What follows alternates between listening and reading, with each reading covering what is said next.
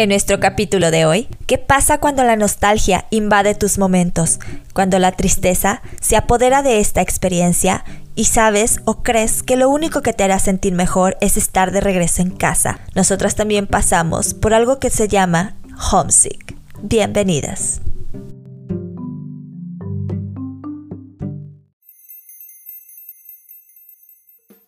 La experiencia de tu vida. Vivir en nuestro país. Aprender un nuevo idioma. Encontrar el amor. Viajar por el mundo. Conocer otra cultura. Pero también hay historias de terror. No puedo con mis hosts. Extraño a mi familia. Quiero irme a casa. Me rompieron el corazón. No tengo idea de qué estudiar. ¿Y si me quedo de ilegal? ¿Qué estoy haciendo aquí? Nosotras somos... Au pairs. Al aire.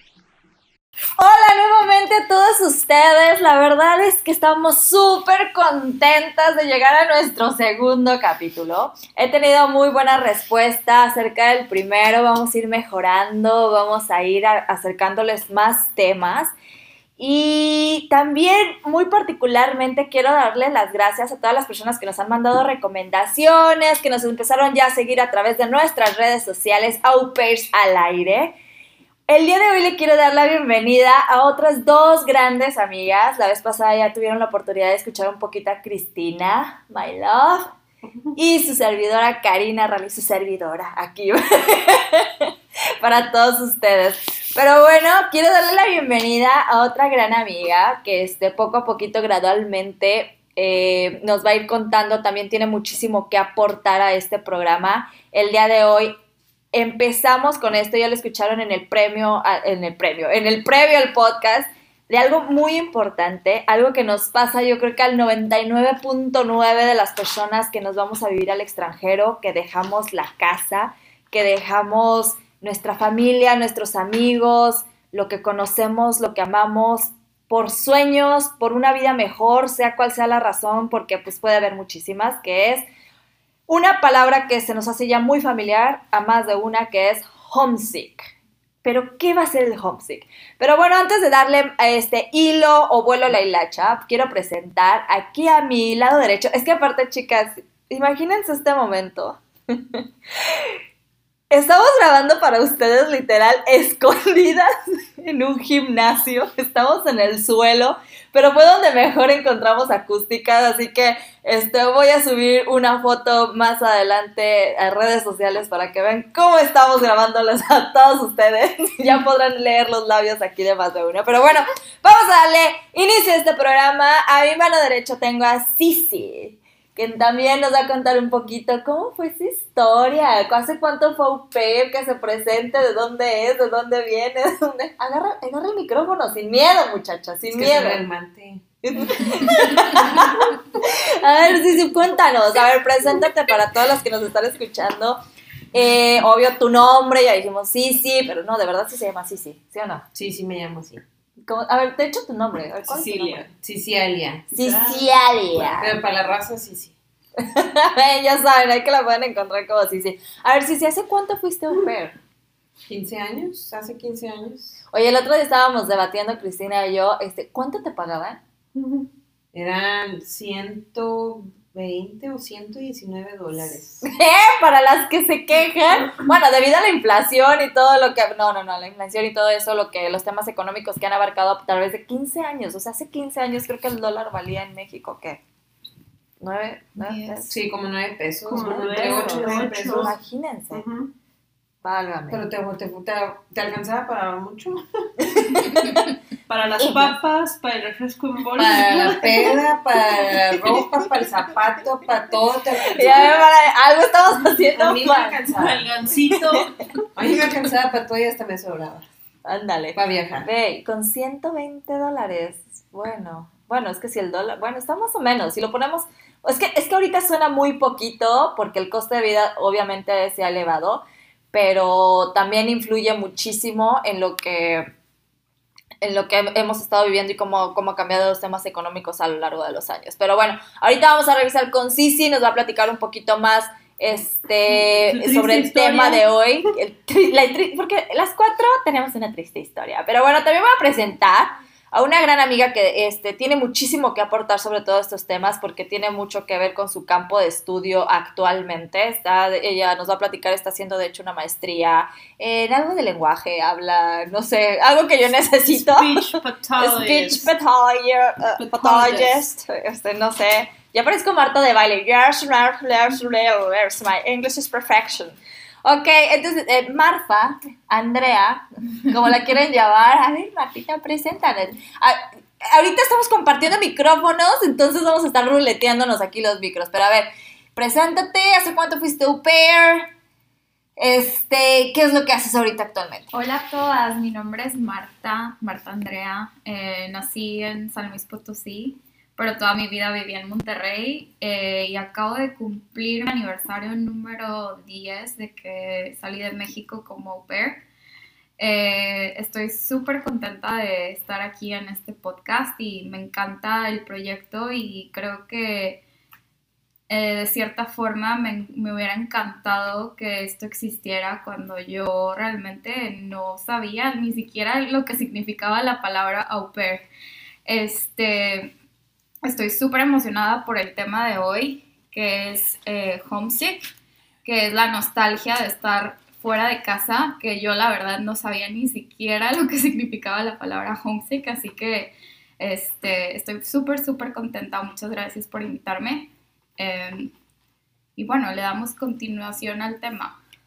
Bueno, de hecho, este, como ya lo escucharon ahorita, el tema de, de homesick es algo que todas las etapas en la vida tienen, no más bien todo lo que vivimos en la vida tiene muchas etapas, es la manera correcta de decirla.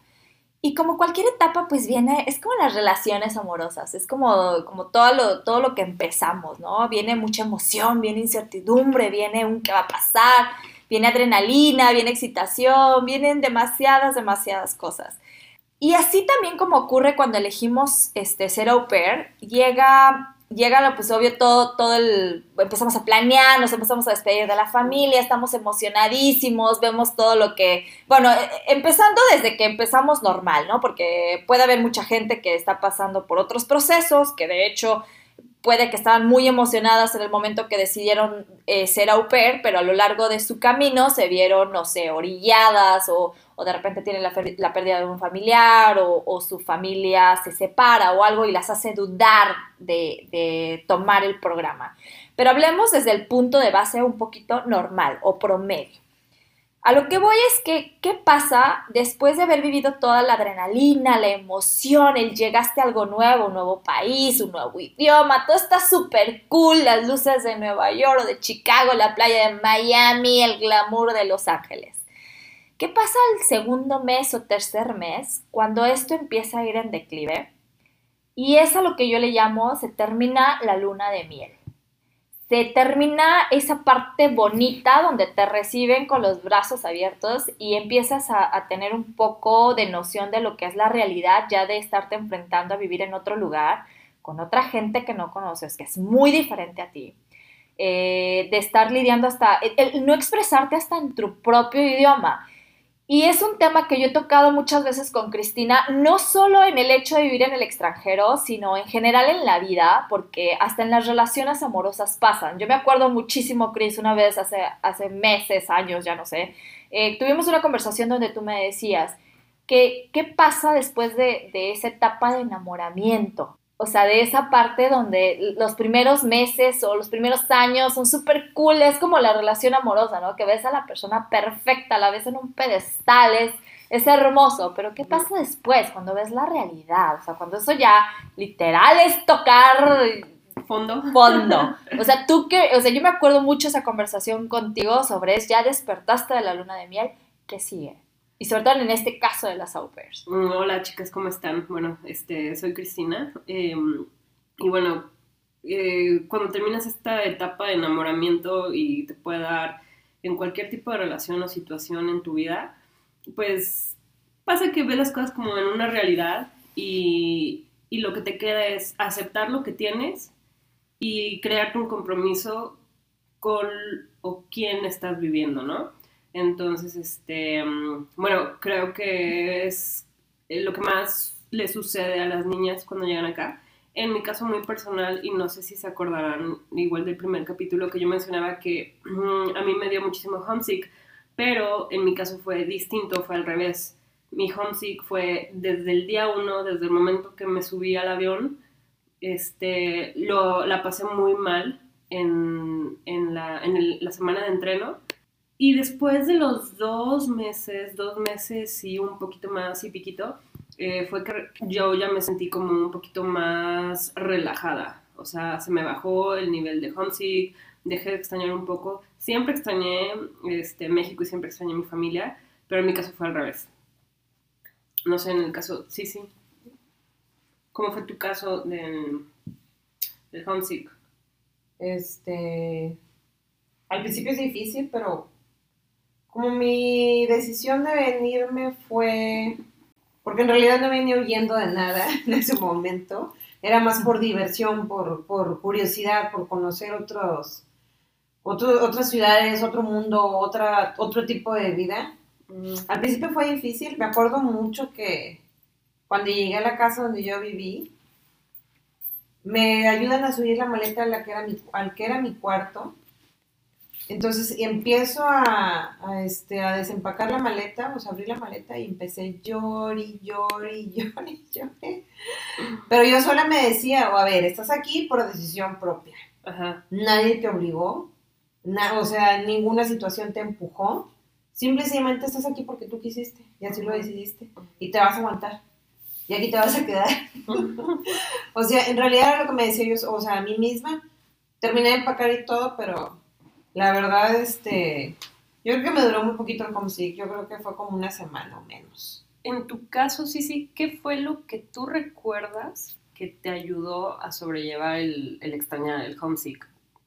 ¿Qué fue lo que tú crees que más te sacó como de esa, de esa situación y que mm, pudieras hasta quizás sugerirle a las niñas eh, qué hagan para que salgan del, del homesick? Pues como al principio llegas y no conoces a nadie, lo mejor es salirte. O sea, no tener miedo a, a salirte, a manejar, a conocer otros lugares, pues te pierdes, te perdiste. O sea, luego te agarras el camino otra vez, no pasa nada. O sea, mm, el mundo no se acaba porque, ay, me perdí una hora. O sea, hay que salirse, conocer si hay un mall cerca. Yo me iba a un mall todos los fines de semana, o sea, bueno, estuve como dos o tres fines antes de conocer otras niñas au porque en ese tiempo como que muchas familias cambiaron y todavía no llegaban las, las nuevas. Y este, no, yo me iba al mall todo el día. Y allá comía y cenaba y ya me regresaba a dormir, o sea, pero en realidad pasaba mucho el tiempo. Ya después fue cuando pues, empecé a hacer amigas, escuela y las reuniones, etcétera, y de ahí para el real, ya no me, ya no me veían a la casa.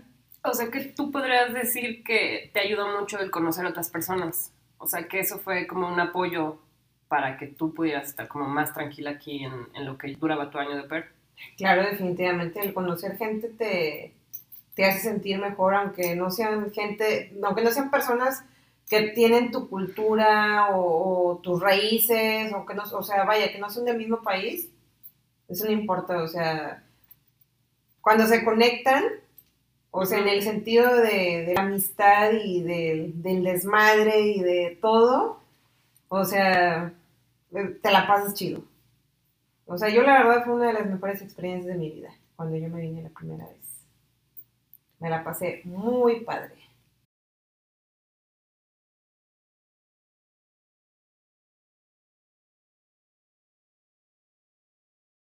Hice chingos de amigas. Bueno, yo, mi, mi caso de homesick, híjole, yo lo tengo súper marcado las dos veces que yo me sentí terriblemente mal porque liber- eh, me acuerdo que yo había pasado por un truene eh, de la primer persona de la que yo dije estoy enamorada. Entonces yo ya venía con el corazón roto. ¿no? Pero también venía como con esa emoción de, de vivir en otro lugar porque esas eran mis metas. Y cuando estaba justo también en ese proceso como de sanación, porque está como una revolución de emociones, ¿no? Dejas tu casa, estás persiguiendo tus sueños, estás como que ya, al diablo todo. Me acuerdo mucho que fui a México este, yo ya tenía como tres meses ya viviendo en, en Estados Unidos voy a México y me lo encuentro en un evento. No, pues de volada fuiste a México. Entonces, o sea, o sea, y, y fue como muy cañón como vol- volverlo a ver, regresarme y como que me dio un bajón, ¿no? O sea, de, yo estaba 100% segura que era una persona que yo ya no quería en mi vida, para nada la quería en mi vida, pero como que volvió, ya sabes, o sea, como mover esos sentimientos. Me acuerdo particularmente de, de ese momento, uno que tengo también muy marcado fue Navidad que es algo que sí vamos a tomar, este, porque para los latinos las fechas decembrinas o, o estos momentos son muy importantes o son de una unión familiar para la mayoría de nosotras, eh, que nos mueven muchas cosas, incluso en México, a veces la nostalgia nos gana porque ya no está la abuelita, porque ya los primos o los hermanos se fueron ya con su familia. Viviendo en la misma, incluso viviendo en, perdón, en el mismo país, pero en diferente ciudad. Así vivas a una hora, dos horas, tres horas de la casa de tu familia o de donde creciste, hay homesick. Exacto. Sí, o sea, puede pasar. O sea, Entonces me acuerdo muchísimo que a mí me pegó muchísimo eso porque yo estaba aquí una Navidad eh, y me acuerdo que era un 24 porque en Estados Unidos el 24 como tal no se celebra, se celebra hasta el 25 y en México el 24 es pachanga total, ¿no? Entonces me acuerdo que me hablaban todos, en ese tiempo se usaba en Excel Ajá. eh, y me acuerdo que todos en el radio, las, las miles de alerta, ¡eh, feliz Navidad! Y yo en mi cuarto, yo, encerrada, ¿no? Y la tercera, que es un tema en el que vamos a abundar un poquito más adelante, es vivir la muerte de un familiar estando acá. Y Déjame te hago un paréntesis. A ver, que dijiste Navidad. Ese año que yo estuve aquí, como yo tampoco. La costumbre es el 24, no el 25. Yo me bañé, me arreglé. Me puse bien mona para bajar a cenar. Y bajo y así, yo, ¿qué onda? Y yo, ¿qué onda? ¿Y el pavo? Sí, güey, yo. ¿Y el pavo? Sí, yo, ¿Y los tamalitos? Sí, no había movimiento alguno. ¿Y la rorra del niño?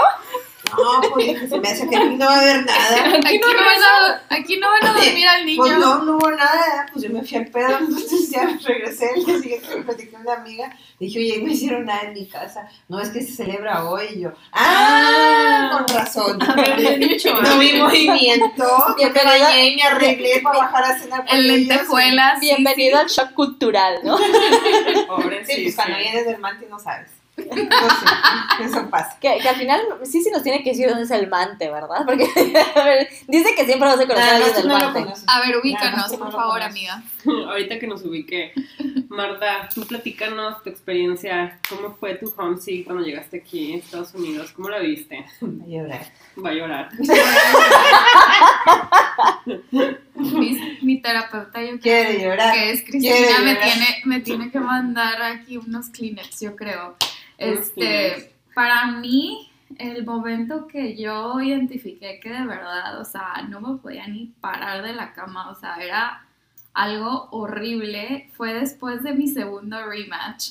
Y bueno, ya les contaré sobre El lo, que es vivir el rematch y no, no soy niña problema. Este, no, no le, no es- no le hice nada a los niños, o sea, simplemente viví este, dos temporadas de cambios muy fuertes. Este, llegué a San Francisco, después me mudé a Las Vegas con otra familia y por, por segunda vez me mudo a Nueva York. Y pues llegué aquí como en enero, que para los que están en el lado, en la costa este, en enero es como el, el invierno más terrible que se vive. Es lo Eh, peor. Es yo, yo viniendo de Monterrey, que digo, hace frío, pero no comparado con el frío que hace aquí. O sea, yo no, yo ni si- yo llegué aquí y ni siquiera sabía lo que eran las botas de nieve. O sea, no, no tenía ni idea. Entonces, Perdón, ¿cuántos años tenías, Marta? 19. 19. Mm. Sí, 19 súper chiquita. años. Eh, era de las au pairs bebés. O sea, yo creo que las chavas más grandes me veían a, ti, a mí como, "Ah, es una Ah, bebé. baby. Este, pero algo que, que me hizo despertar años después y que realmente yo me di cuenta que no era tanto como homesickness lo que estaba viviendo, sino es, era algo un poquito eh, relacionado con las estaciones del año que se llama trastorno afectivo estacional o en, las siglas en inglés es SAD, eh, Seasonal Affective Disorder o también se le llama como Winter Blues. Eh, un día me topo un libro en Barnes Noble y empiezo a leer sobre todo los síntomas que, que realmente se detonan cuando eh, la luz del sol ya no está. Se el sol se esconde a las 4 de la tarde. Sí, es tremendo. Eh. O sea, realmente en las personas que viven en la costa este realmente saben lo que es no ver la luz del sol, o sea, los árboles sin hojas, o sea, es, es todo un poco más en, eh, Todo es como más... en el ambiente. Como, como que es demasiado hostil. No sé si es la palabra, como que es hostil. Sí, entonces, este, yo, yo, este, entonces yo empiezo como a sentir una tristeza eh, muy fuerte. eh, obviamente me comunicaba con mi mamá, pero es como un sentimiento encontrado porque tampoco quieres preocupar a tu familia, no, no les quieres decir de mira, la verdad me la estoy pasando súper mal.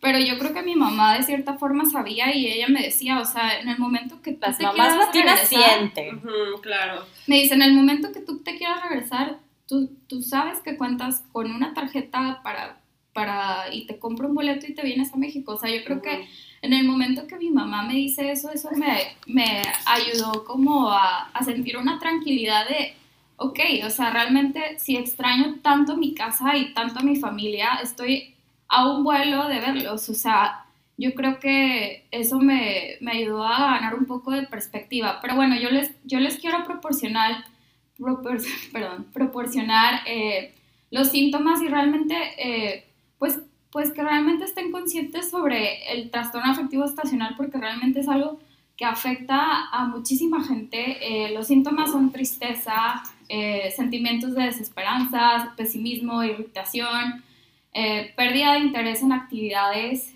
que antes solías disfrutar, poca energía, dificultad para dormir o dormir demasiado, eh, deseos de comer carbohidratos, que después vamos a hablar de eso, eh, y aumento de peso. eh, eso, eso yo creo que es algo que ustedes también deberían de estar muy alertas. Fíjate, ahorita que mencionaste lo de que tu mamá te dijo que te comprara el boleto, a mí también, o sea, cuando el, el- el primer día que llegué, después de que desempaqué, ¿Y lloraste? y lloré, este, me dijeron, oye, si quieres hablar a tu casa, este, para avisar que llegaste bien, y yo, sí, o sea, y ya me prestan el teléfono, y ya marco, y este, estaba mi mamá, mi hermana, y al último hablé con mi hermana, y mi hermana decía que, a ver, en el momento que te quieras regresar, tú nada más me dices, se te compra el boleto y ya, o sea, no pasa nada, no tienes que estar allá a fuerza. Tan, tan. Ajá, así de fácil. Entonces, como, como tú dices, como que eso te dices, ah, pues bueno, ah, ahí está. Claro, o sea, y realmente eso es como un privilegio que tenemos, que pues venimos de una, de una familia que puede hacer eso, pero pues también hay muchos que, pues nosotros estamos cerca de Estados Unidos relativamente, o sea, yo no me puedo ni imaginar lo que cuesta un boleto a ir a Brasil, o sea, ya es ahí como que Colombia, tantos niños de un Colombia. poquito de, de- de perspectiva, Bueno, ¿no? O sea, eh, pero bueno, eh, solamente les quiero eh, decir que, o sea, si realmente están, se sienten deprimidas o realmente no se pueden levantar o quieren dormir demasiado, o sea, yo, yo, yo realmente sí les recomiendo que parte del ser adulto se vive aquí también, eh, del, del crecimiento es de... Das el brinco de ser niña, casi creo, a, a mujer. Eh, adulto, entonces también, también te tienes que hacer como tú también un poco responsable de, me estoy sintiendo, sintiendo así, o sea, ya no me va a llevar mi mamá agarrada de la mano al doctor, o sea, si realmente no se están sintiendo bien y ya esto pasa más de una semana, dos, o aquí mi comadre, Pero que es psicóloga, que este, eso es, por ejemplo, cuando es época de frío. O sea, porque también es diferente cuando las niñas llegan en verano. A Claro. lo mejor ahí es cuando llegan Uy, con, verano. con lo que dice Karina de la onda de luna de miel, que todo es padrísimo, que sí, qué pero hay, bonito. hay gente que también les pega en el verano, ¿eh?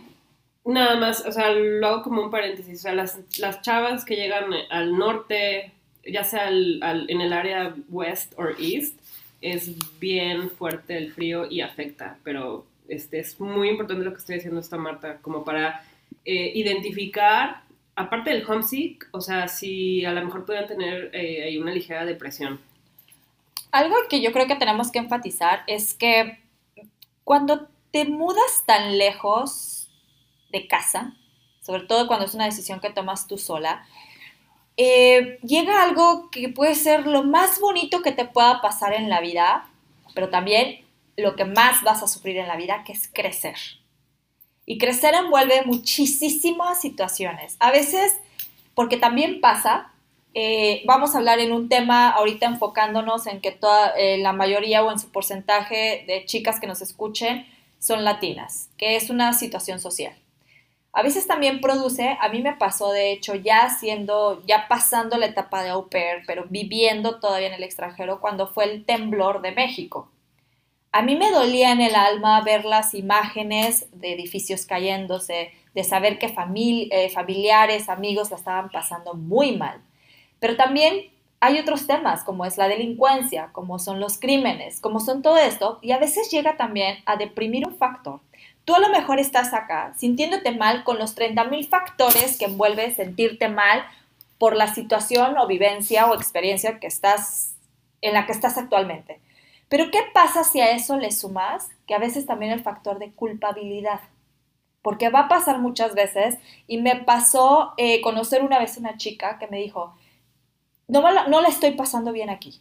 O sea, mi, mi host family, pues sí es buena. Y, dice, pero, y, los niños, pues están ok. Y, y, la verdad es que diario lloro porque extraño a mi familia, porque aparte asaltaron el negocio de mis, de mis papás, eh, eh, este, estoy acá y yo me siento mal con lo que yo vivo acá, pero no es nada comparado a lo que ellos viven allá, porque allá sí, son problemas y aquí no. Ella pero una vida muy exacto, bonita, en una burbuja. Exacto, pero también hay que entender algo, chicas. Cada quien vivimos lo que nos corresponde vivir. Y yo creo mucho en que las situaciones que se nos presentan también en la vida también van de acuerdo a lo que tenemos que aprender en ese momento. Vivir solos o vivir en otro país o en otra cultura o en otro clima o en otra situación va a desencadenar otro tipo de, aprendizajes que tengamos que llevar a cabo. Y por ejemplo, o sea, eso también es parte de... A veces dices, híjole, mi familia está bien, los niños están bien, eh, salgo de antro, o sea, estoy, pero, pero la verdad es que una vez que termino y me meto en mi cuarto, estoy triste y no sé por qué. Y no sé por qué. Entonces, a veces intento, eh, y esa es parte de conocernos. Poco a poco, cuando aprendemos a reconocer las señales de qué es lo que me hace sentir mal, qué extraño. A veces, yo una vez dije, eh, si no cierras círculos, también pasa. A mí particularmente me pasó porque, porque eh, yo venía arrastrando una relación, una, un, terminar muy mal una relación pero yo no permití que eso trascendiera, porque a veces tú dejas, tú te puedes ir a China, te puedes ir a Timbuktu, te puedes ir a donde quieras, pero si lo que traes es una carga emocional con la que te vas a ir, no vas a poder. No vas a poder. Y, y, va a seguir contigo hasta que tengas que sanarla y recuperarte de eso. Y así, obviamente, la canción de Joan Sebastián, El cielo gris me pone sentimental. Si ya traes una carga emocional, Aparte, le sumas el clima. El cielo, sí, acá se están haciendo mímica. Va a empeorar. Ya estoy bailando. Va a y en empeorar. tu caso, Karina, este, cuando sentiste el homesick, ¿a ti qué te sirvió? ¿Qué herramientas te funcionaron como para sobrellevarlo? ¿O Mira, ¿qué, qué eh, hiciste? Creo que algo que siempre me ha ayudado a mí es que siempre trato de verle un giro positivo a las cosas y yo soy mucho así de, de tranquilizarme. Yo medito mucho, tú sabes que de repente yo me alejo de todo mundo y necesito uno o dos días a solas. Y me gusta analizar lo que estoy viviendo, para qué lo estoy viviendo, cómo transformarlo y renovarme a, tra- a través de eso. Es como que, ok, o sea, se me hace, eh, llega a un cierto punto, obvio la madurez y la edad me ha ayudado a hacerlo más fácil, pero me acuerdo mucho que también era esa emoción de, hay más gente que conocer, hay más cosas que vivir, no voy a permitir que esto me, me hunda en la tristeza, ¿no? O sea, yo decidí, una vez me acuerdo muchísimo, yo tuve la oportunidad de irme a vivir después, muchos años después a China, y me acuerdo que también en China lo estaba pasando fatal Ujú. fatal. Hasta que un día fue conmigo misma, fue un, a ver, nadie me puso un arma para estar aquí. Sí, nadie tiene Nadie me tiene ¿no? obligada a estar aquí. ¿Para qué vine? Superpolis. ¿Cuál fue la razón principal? ¿no? Entonces, a partir de ese momento se empiezan a transformar las cosas de qué puedo hacer yo. Siempre busco como ser muy activa y, y salirme de las rutinas y salirme como de... Soy muy ambiciosa en conocer y, y cazar experiencias y aventuras. Una pregunta rápida. ¿Cuántos años fuiste, Ofer? A los 22. 22. 22. 22. Eras bebé como yo. Sí, Yo- también yo, ayuda. Yo también fui a los 22. Tú no vas 19, ¿verdad? ¿Tú, Cristina? Yo a los 18 recién cumplidos. Ah, todas, todas éramos Yo, o sea, yo, yo no era tan bebé, pero bueno, o sea, yo ya venía ya un poquito correcta. Es que yo estaba muy segura de que quería y estaba tan segura de que quería. Cuando los sueños me podían más que lo que estaba viviendo, sí la pasaba mal, como otras experiencias en la vida, pero era más como, ok, vívelo, vive la tristeza, Ujú. vívelo, o sea, analiza lo que estás viviendo. Ahorita no vas a poder estar ahí, pero vas a estar muy pronto. Qué padre, o sea, tú hacías como un salto interior para como analizar qué es lo que estabas viviendo y cómo lo podías sobrellevar y de qué forma, de la mejor, de la, perdón, de la forma más positiva, de la forma, ay, perdón muchachas, de la forma Sí, de la manera más positiva de- posible, ¿no? ¿Tú consideras, porque dices que eh, llegaste aquí a través de una ru- ruptura amorosa? ¿Sí? Sí, sí. Bueno, La este, comentas que, o sea, comentamos que lo de las cargas emocionales, digo, cuando llegas a un lugar a veces no te ayudan. ¿Cómo manejaste esa carga emocional? Porque de una forma u otra era una carga emocional el traer una ruptura amorosa con una persona que tú pensabas que era el amor de tu vida. fíjate que no pensé nunca que fuera el amor de mi vida. En su momento fue el amor de mi vida. No, pero la verdad es que sí lo quise demasiado. Eh, sí es la primera vez que, bueno, que bueno, estaba mucho más joven y todo. Pero algo que me comentas es que yo sané lo más que pude en México antes de partir. Yo siempre fui como que, ¿sabes qué? Yo no quiero llevarme más equipaje del que me corresponde. Siempre he sido así. Dejo las cosas tal cual donde tienen que cerrarse en el momento que se tienen que cerrar. O sea, no fue de inmediato. No, no fui, es un proceso, ¿no? O sea, le di su luto respectivo. eh, habíamos vivido bastantes cosas, lo quería honestamente. Todo es la primera persona, es, todo es un proceso, exactamente. Pero también hay que saber Pero reconocer cuándo darle ese proceso. Y bueno, eh, continuamos. Marfifa, Martita, cuéntanos tu, lo que nos estabas platicando de tu historia del homesick, este, cómo lo viviste, eh, cómo lo reconociste, qué herramientas crees que te, que te ayudaron y que podrías recomendarle a la, que, hice- que hagan las chicas que, que nos escuchan. Pues yo creo que lo que me salvó fue literal escuchar a alguien hablar español en Target y me volví inmediatamente su amiga. Fue un angelito que me mandó del cielo. Eh, Jessica, si nos estás escuchando, muchas gracias porque fuiste mi primera amiga en Nueva York cuando de verdad este, sí lo estaba pasando. ¿Y de dónde era fuerte. Jessica? De, bueno, es De Argentina. de Argentina, Argentina. boluda. Saludos Argentina. Eh, pero bueno, eh, yo creo que el tener amigas fue lo que me salió, lo que me sacó del hoyo. Este, y también yo realmente cuando estaba en México no sabía cocinar nada. O sea, y yo creo que el, el cocinar como cosas que mi abuelita cocinaba y cosas así como que realmente me acercaban a, a mi casa. Eh, eso realmente fue algo que me ayudó bastante, el hablar con mi mamá, obviamente, pero tampoco podía ser súper honesta con ella porque no quería, no quería que ella supiera que le estaba pasando mal. ¿Cómo te comunicabas con tu mamá, Marfa? Eh, por Nextel, Por Nextel también, también te tocó la era del Nextel.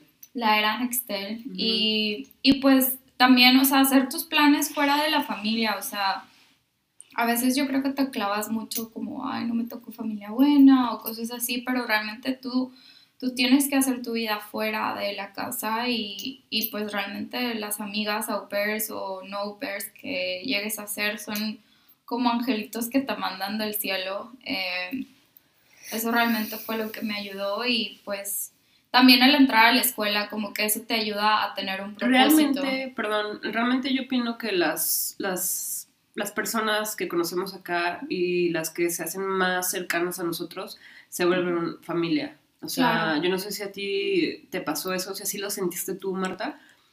Yo en mi caso personal, yo la sentí como familia. Sí, no, es, Totalmente. eso es como la familia que te mandan. Eh, Es que eso Por pasa separado. porque es, es la convivencia diaria, o sea, porque no tienes mucho para dónde correr, por así decirlo. Entonces, a las, a las personas que frecuentas diariamente, o sea, pues por lo regular son pocas, pero son las mismas. Entonces, eso hace una cercanía muchísimo más. Claro, y yo creo que también quisiera agregar el, el hacer una rutina de ejercicio, realmente eso te puede eh, cambiar, o sea, las endorfinas ha- hacen milagros y yo creo que aquí Cristina me podría ayudar en esto porque ella, ella fue físico-culturista anteriormente y yo creo que el hacer, el hacer, crear una rutina y dedicarte un tiempo a ti, o sea, eso es esencial porque como caregivers o como, como nos dicen en inglés, o sea, estamos realmente dando demasiada energía de nosotros y si no nos encargamos de nosotros como haciendo ejercicio, eh, encargándonos de, de vernos decentes. Que realmente nosotros debemos de tenernos como prioridad, aunque a veces las familias no nos tomen como con la importancia que tenemos. O sea, esa es una parte que se me hace súper fundamental en, en, nuestro papel. O sea, y algo que tenemos que tener súper presente es, nos tenemos que encargar de nosotras para estar bien. Para poder encargarnos de cualquier otra persona. o sea, y, y, yo creo que eso es, es algo muy, muy importante y, y el, realmente el amor propio lo tuve que descubrir aquí estando fuera de mi familia y pues viviendo momentos que no fueran muy cómodos, pero si ahorita yo vuelvo atrás el tiempo, realmente fueron unos momentos donde, donde yo descubrí la fuerza que tenía y, y realmente no lo cambiaría por nada del mundo. Eh, y bueno, pues eh, yo en mi caso muy personal, digo, no, no, no creo que tenga mucho que agregar. Eh, sí, sí, ya dijo que, por ejemplo, las amistades y salirse, conocer, este, perderse, que se me suena como esta metáfora, ¿no? Marta también, encontrar a alguien que hablara su mismo idioma, la comida, te trae otra vez como, como a tu hogar, la actividad física, por toda esta parte de las endorfinas. Yo como les platicaba así brevemente, eh, pues fue muy distinto. Yo desde que me subí al avión tenía homesick. Em, en el capítulo 1 yo les platicaba que también me hice de una fake ID y, es más de lo mismo, ¿no? Esa herramienta me sirvió a mí a conocer a más personas y después de los dos meses y piquito, pues yo ya conocí a bastantes personas y también como ellas estaba con la oportunidad de, ¿sabes qué? Si al día siguiente ya no me funciona esto, pues puedo tomar un vuelo, ¿no?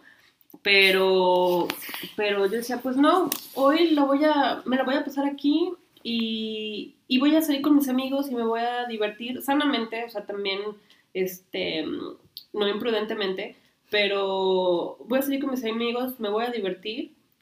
También a mí me ayudó muchísimo mi, host family este, desde el día uno me sentí como parte de la familia.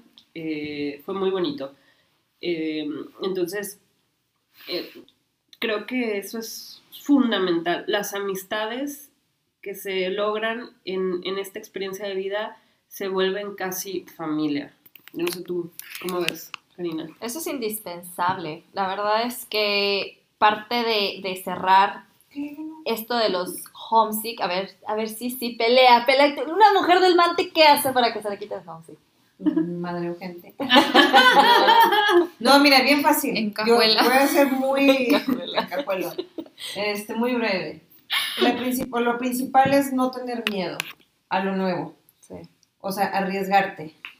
Que no te dé miedo manejar, que no te dé miedo salirte, que no te dé miedo conocer gente, que no te dé miedo porque no conoces el idioma o sea, el no tener miedo es algo bien, bien importante para que no te pegue el, el homesick. Sí, vamos a extrañar el pueblo, vamos a extrañar los tamales, los tacos, las garnachas, vamos a extrañar todo eso, pero hay que aprender a vivir lo que estás, o sea, lo que estás pasando aquí. Son experiencias que a lo mejor algunas pues, no son tan buenas, ¿verdad? Y a lo mejor otras sí son muy buenas, como la mía, que te vas a divertir y lo vas a disfrutar bastante. O sea, pero depende mucho de ti. O sea, la principal razón es no tener miedo, aventarse y este y relacionarse, relacionarse, empezar a relacionarse, conocer gente, o sea, por una conoces otra, por otra, otra, otra, y ese fue la cadenita. Entonces, lo principal es no tener miedo, o sea, no importa si no hablas, si no entiendes, de alguna forma se van a entender. O sea, entonces, háganlo, sálganse, no se queden encerradas, no esperen a que llegue alguien y les toque la puerta y les diga, vente, vamos a salir. O sea, no. Háganlo ustedes, o sea, y si conocen, si van a un mall, van a una tienda o algo, y si alguien, si escuchan a alguien hablar español así como Marfa, acérquense, o sea, aquí la gente es más, este, como que más considerada respecto a esas cosas porque todo, la mayoría de las personas de aquí este, están lejos de sus países y de, sus familias. Así es, como dice una canción, es normal temerle a lo que no se conoce y ya lo saben, hay muchísimas herramientas actualmente, eh, los tiempos que ustedes viven son muy diferentes a los que nosotros vivimos, hay muchas páginas en Facebook que las pueden ayudar en comunidades, en au pairs, hay comunidades que les pueden ayudar para hacer ejercicio, para salir, viajar, etcétera. Pero sí, estoy muy de acuerdo contigo, sí, sí. Creo que lo más importante es perderle el miedo porque viajar solo, irte de casa, es tu principal motivo o tu principal motor para una relación que va a ser la, la, relación que mejor puedas construir a lo largo de toda tu vida, que es la relación contigo misma. No pierdas la comunicación con tu familia. Si te duele estar lejos de casa, la verdad es que es muy diferente ahora con FaceTime. a mí me pasa cada que voy a México, digo, nada como sentir un abrazo de mis padres o de mis hermanos, pero ya se siente cerca, ya sientes así de, oye, pero ¿qué no fue ayer cuando hablamos? No, y la verdad es que han pasado meses, así que utilicen todas las herramientas que estén a su alcance pero cierto, aprendan también. Yo les voy a dar un, un, consejo que de hecho les va a sonar un poquito, porque yo soy muy aventurera y me encantan las experiencias y me encanta salir y me encanta divertirme, pero también es aprendan a estar con ustedes mismas, porque también si no y solas, pero no estoy hablando de, soledad, sino de escucharse a ustedes. Escúchense. No, una cosa es estar sola en tu cuarto, pero estás en redes sociales, estás viendo una película, estás, eh, ya sabes, estás nada más eh, yéndote por el camino equivocado. No, aprende a escucharte. ¿Qué es lo que cree? Porque nosotros tenemos las respuestas. Ante todo esto, nosotras tenemos siempre las respuestas. Entonces aprendan a desarrollar este sentimiento de intuición, este, este, esta capacidad todavía de amarse muchísimo más, esta capacidad de entender por lo que están pasando, aceptar el proceso y divertirse, porque hay una cosa muy cierta y es que el tiempo jamás regresa. Vivan el ahora, no se preocupen por lo que están viviendo en otros lados, eh, lo que se va a vivir después de que vayan a regresar, por lo que ya pasó sino vivan el ahora porque están donde tienen que estar y no en ningún otro lugar. ¿Algo con lo que quieras concluir, Cristina? Nada, nada, súper bonito, todo lo que dijiste está súper padre. Sí, casi nada, que vivan el presente, no futuricen, futurizar causa ansiedad em, y pensar mucho en el pasado es depresión, entonces vivan el presente y busquen amigos lo que nos haga felices. Exacto, busquen ser felices. Esto fue todo por nuestra parte. Esperamos que hayan disfrutado muchísimo todo lo que han aprendido el día de hoy. La verdad es que de repente se nos va la onda. Seguimos aprendiendo al igual que ustedes. No se apuren, estamos aquí en contacto y cualquier sugerencia, tema, eh, consejo que quieran. Ya saben, síganos a través de nuestras redes sociales en Facebook, Instagram, por el momento, a través de Au Pairs al aire. Gracias. Bye. Bye. Bye.